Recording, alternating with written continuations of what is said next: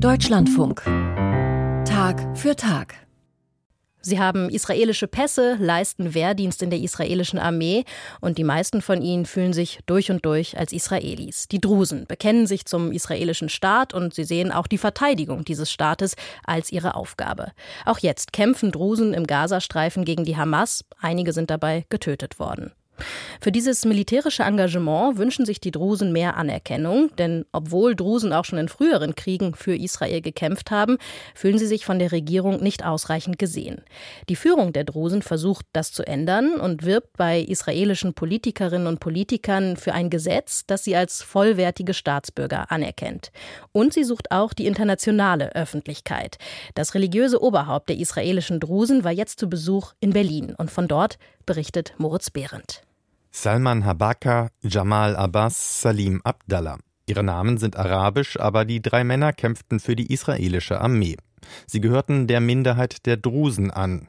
Alle drei sind seit dem 7. Oktober getötet worden, von der Hamas im Gazastreifen oder wie im Falle von Salim Abdallah von Terroristen, die aus dem Libanon nach Israel eingedrungen sind. Im aktuellen Krieg sind mehr als ein Dutzend unserer jungen Männer im Einsatz für die Streitkräfte getötet worden. Das zeigt, uns ist es wichtig, dass wir für unser Land, für Israel, kämpfen und es verteidigen. Sheikh Mowafak Tarif ist das geistliche Oberhaupt der israelischen Drusen. Der 60-Jährige mit dem langen weißen Vollbart lässt keine Gelegenheit aus, um die Verbundenheit seiner Gemeinschaft mit dem israelischen Staat zu betonen. Sein Kopf ist bedeckt mit einem hohen, weiten Fes. Das weist ihn als Akil aus, als wissenden Hüter der drusischen Lehre. In Israel leben rund 150.000 Drusen, sie machen etwa anderthalb Prozent der Bevölkerung aus. Anders als andere israelische Araber werden die drusischen Männer zum Wehrdienst eingezogen. Die meisten Städte und Dörfer der kleinen Religionsgemeinschaft liegen im Norden des Landes, der Region, die durch die Raketen der Hisbollah besonders bedroht ist. Wenn Sheikh Mowafak Tarif derzeit in Israel spricht, erhält er daher viel Anerkennung wie im November, als er in Tel Aviv bei einer Kundgebung von Angehörigen der Geiseln auftrat. Aber Applaus allein reicht dem Oberhaupt der Drusen nicht. Wir als Gemeinschaft sind Teil der israelischen Gesellschaft. Deswegen tragen wir auch unseren Teil zur Verteidigung des Landes bei. Wir fordern im Umkehrschluss aber, dass wir als gleichberechtigte Mitglieder der Gesellschaft anerkannt werden. Bislang sei das nicht der Fall. Das habe mit dem sogenannten Nationalstaatsgesetz zu tun. 2018 wurde es in der Knesset beschlossen, gegen den Widerstand von Minderheiten sowie der Opposition. Für die Likud-Partei von Premierminister Benjamin Netanyahu war das Gesetz eine Herzensangelegenheit, auch wenn es eher deklaratorischen Charakter hat.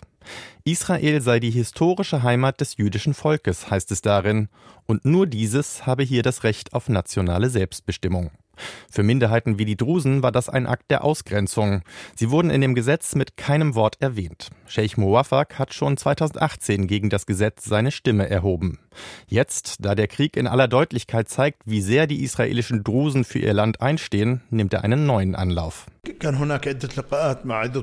Wir hatten verschiedene Treffen mit Vertretern der Regierung, mit Abgeordneten der Knesset und wir hoffen sehr, dass ein neuer Gesetzentwurf erarbeitet wird.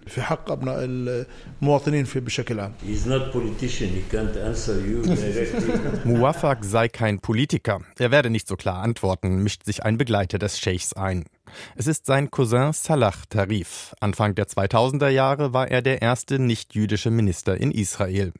Er könne sich undiplomatischer äußern als der Scheich, sagt er, und kritisiert die aktuelle Regierung. Die stehe so weit rechts, dass mit ihr eine Korrektur des Nationalstaatsgesetzes nicht zu machen sei. Möglicherweise, und darauf hoffen die Drusen, könnte aber ein weiteres, ein neues Gesetz erlassen werden, in dem festgeschrieben wird, dass die Drusen und andere Minderheiten integrale Bestandteile des Staates sind. Dafür sprachen sich in den letzten Wochen auch schon Vertreter von Netanyahus Likud aus. Nicht alle Drusen geben sich allerdings so loyal zu Israel wie die Familie Tarif. Auf den von Israel besetzten Golanhöhen leben gut 20.000 Drusen. Die meisten von ihnen sehen sich weiterhin als Syrer. Nur eine Minderheit hat die israelische Staatsangehörigkeit angenommen. Der seit mehr als einem Jahrzehnt andauernde Krieg im benachbarten Syrien verändere aber langsam die Einstellungen, auch bei den Drusen auf dem Golan, sagt Salah Tarif. In the Golan Heights Die jungen Leute von den Golanhöhen kommen jetzt zum Studium nach Haifa, Tel Aviv und Jerusalem. Früher sind sie nach Damaskus gegangen.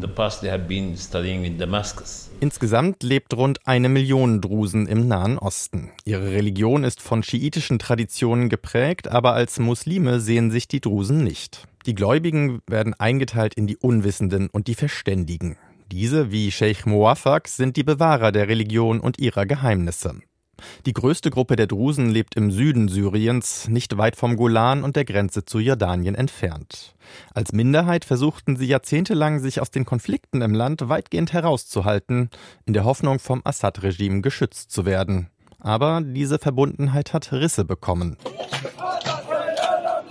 Seit vergangenem August protestieren fast täglich Menschen in der Stadt Suwaida.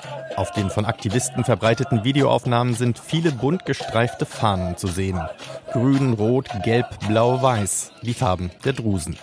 Zu hören ist, wie die Demonstranten den syrischen Präsidenten Bashar al-Assad wüst beschimpfen. Sie werfen ihm vor, ihre Region wirtschaftlich zu ruinieren.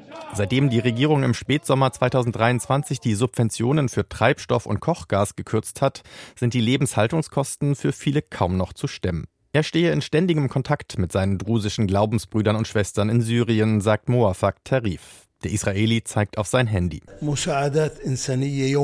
Wir liefern humanitäre Hilfe. Hunderte drusische Familien in Syrien kommen nur dank unserer Unterstützung über die Runden. Jeden Tag bekomme ich zwei bis 300 Nachrichten von Familien, die sich fragen, ob das Geld reicht, um eine Flasche Milch oder Brot kaufen zu können. Sheikh Mowaffaq fordert Deutschland und andere europäische Staaten auf, die Landwirtschaft, Krankenhäuser und Schulen in den syrischen Drusengebieten finanziell zu unterstützen. Denn ohne wirtschaftliche Perspektive drohe der Region Chaos und Terrorismus. Die Situation der Drusen in Syrien und Israel. Moritz Behrendt hat das geistliche Oberhaupt der israelischen Drusen in Berlin getroffen.